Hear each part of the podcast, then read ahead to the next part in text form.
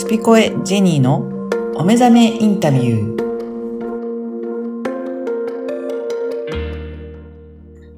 こんにちは、声ラボの岡田です。こんにちは、ジェニーです。ジェニーさん、今回もよろしくお願いします。よろしくお願いいたします。今回はどういったテーマでお話しいただけるでしょうか？えー今回は、あのー何回かお話ししてるんですけれども、はい。あのーまあ、ここに来て、えーまた再びなんですが、えー能動性、私たちの能動性って何かなっていうところを、あのー4回に分けてお話ししたいと思います。はい。この能動性っていうのは具体的にはどういったことなんでしょうか？そうですね。能動性っていうと、あの、その反対語に受動性っていうのがあって、何か、こう、言われた通りにするとか、はい。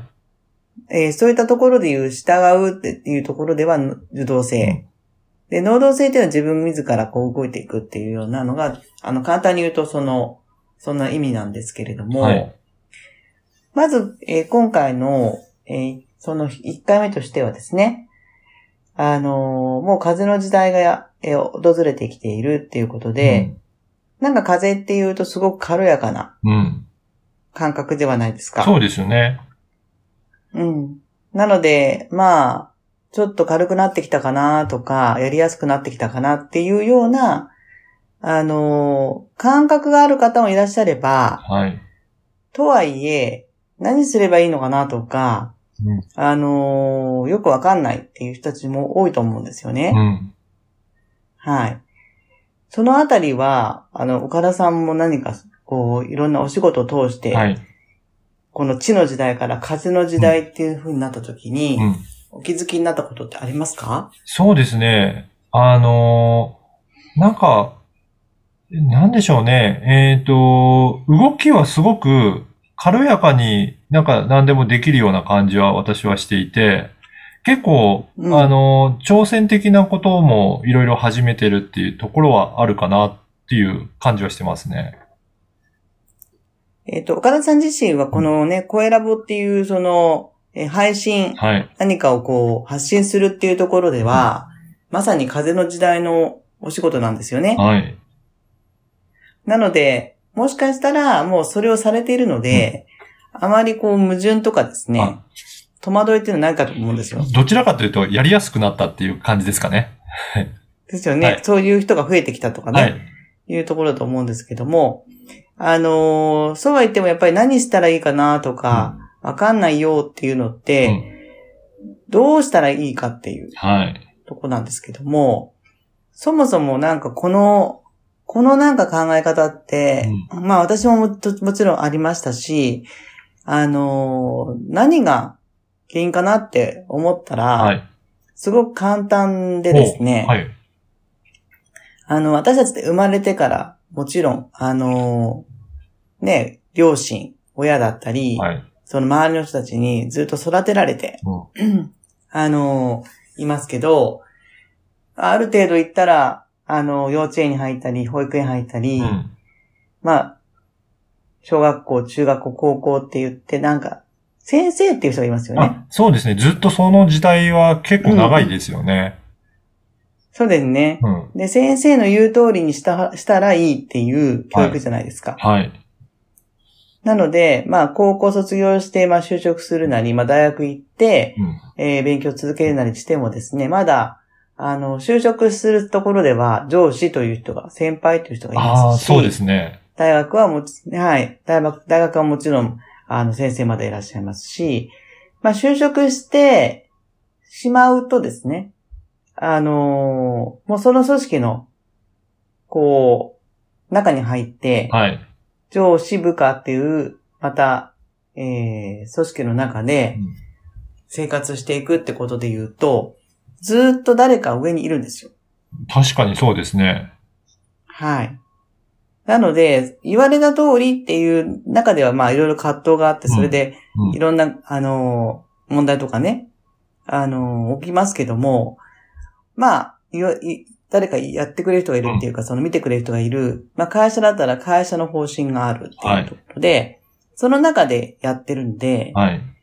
気づくとですね、自分でうん。こう自分の人生を、うーん、これだって言って決めるタイミングってあんまないんですよね。確かに、あの、ずっとそこを何か受けてきて、その指示に従うとか、こうやったらいいよっていうのは、まあ、こうやってくださいっていうことを取り組んでいくっていうのでずっと来ますよね。特に会社員とかだとそうですよね。ですね。なので、まあ、会社員を一回やった、一回もやったことがない、うん、えー、もう最初から起業していると。はい。いう人に関しては、あの、それがないので、す、べ、て自分の責任において自分の人生切り開いていくってことを、うん、あの、されているので、このような方たちっていうのは、何すればいいのとか、わかんないっていうことはなくて。そうですね。ね、最初から何々したいっていうのがあったので、やり始め、でも途中で何してんだろうとか、わかんないなっていうことはもちろんあったとしても、じゃあどうしようかというふうに考えて、えー、自分が行きたい道を先に言っている、まあ、先輩方とか、はい。あの、仲間とかっていうところには足を運んだりとかしてですね、うん、あの、話を聞いたり、こう刺激をもらったりするっていうのはあると思うんですよ。はい。ただそれは聞くとか、あの、そういうシェアしてもらうっていうことで、それが、あの、自分の、まあ、こう参考になって、うん、じゃあ自分はどうするかっていうものの、えー、きっかけっていうところだけなので、はい、彼らに何か責任があるわけでもないですし、うん、最終的には自分が、あの、選択した、うん、えー、ものを全うするっていうことを繰り返してきているっていう人たちからするとですね、はい、あの、何すればいいのかしらって言ってる人ほど、はい、あの、まあ、もったいないなってよく言われるんですけど、うん、あのね、やっぱり、ああ、や、そういうね、組織の中にずっと一緒に、ずっと長くいた人たちっていうのは、そ、この年になって、迷っちゃう、いや、そうですね。うん。うん。っていうところがですね、結構辛いのかなと。うん。うん。思うんですよね。こういうふうに。なので、ね、風の時代に変わった時に、うん、まあ時代としてはそう流れなんだけど、じゃあ自分としてどうすればいいのっていうんで迷ってしまうっていうことですかね。そうですね。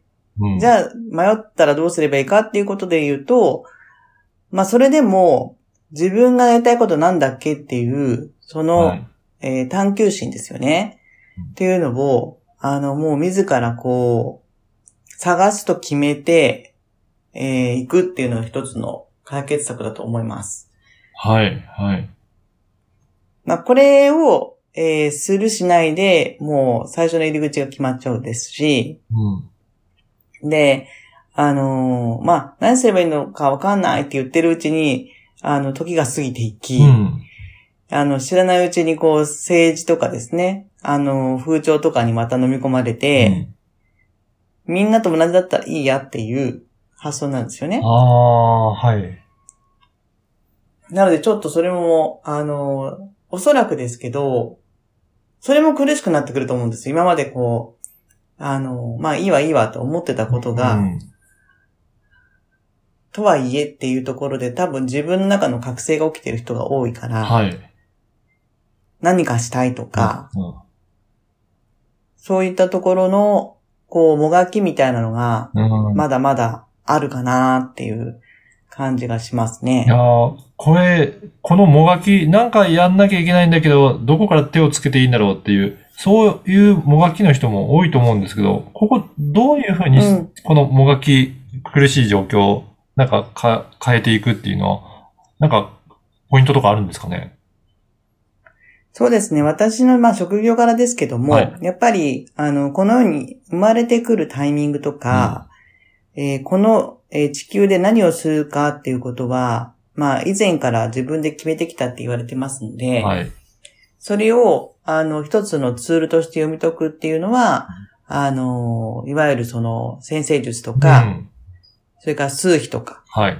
まあ、いろいろね、そういったツールあるので、その部分、ちょっと、あのー、怪しいとかですね、うん、そういうことではなくて、あのー、そのツールっていうものが、紀元前からでね、あの、うん世界中にいろんな形で、えー生まれていて、で、なおかつ今でも引き継がれてるっていうことには大きな意味があるんですよね。はい。なのでそこはちょっとですね、あの、面白い意味、面白いな、面白そうだなっていうような感じで、ちょっと、あの、見てもらってもいいのかなとなるほど。そういったツールを思ったりします。参考にしながら、自分がこの方向進むんだっていうヒントをいただくとか、ちょっと、うん、はいそ。の道しるべにしてみるっていうことを取り組んでもいいんじゃないかなっていうことなんですね。そうですね。うんっていうのは私がもうやっぱり会社を辞めたきっかけっていうのが、はい。あの、会社を辞める、えー、3、4年前に、うん。まあ以前から好きだったんですけど、この世界が。はい。で、その世界をきっちり、えー自分のために勉強したっていうのがきっかけで、へ会社辞めてるんですよねー。はい。というくらい、やっぱり大きな気づきもありましたし、うん。その、簡単にその、例えば星座とか、うん数字っていうものを見るっていう以前に、そのものがなぜ存在するかですね。そはいの先生術とかはい数比学っていうものが。その歴史を辿っていったりとか、するとですね、あ、なるほどね。だからこうやって、あの、こういう表現ができるんだとかですね。うん。分かってきたときに、あの、まあ、しっくりする部分もうん。うん。大きくあるので、うんそこに気づきがあればですね、あの、もう寄り道しなくていいよっていうことで私もそれを仕事にしてここまで来てるんで、はい。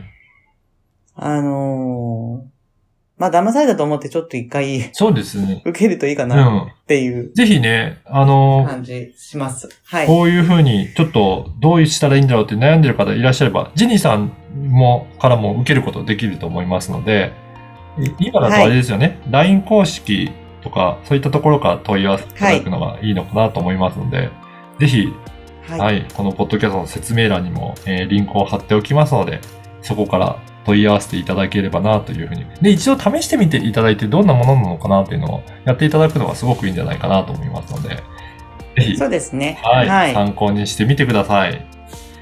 はい。ジェニーさん、今回もありがとうございました。ありがとうございました。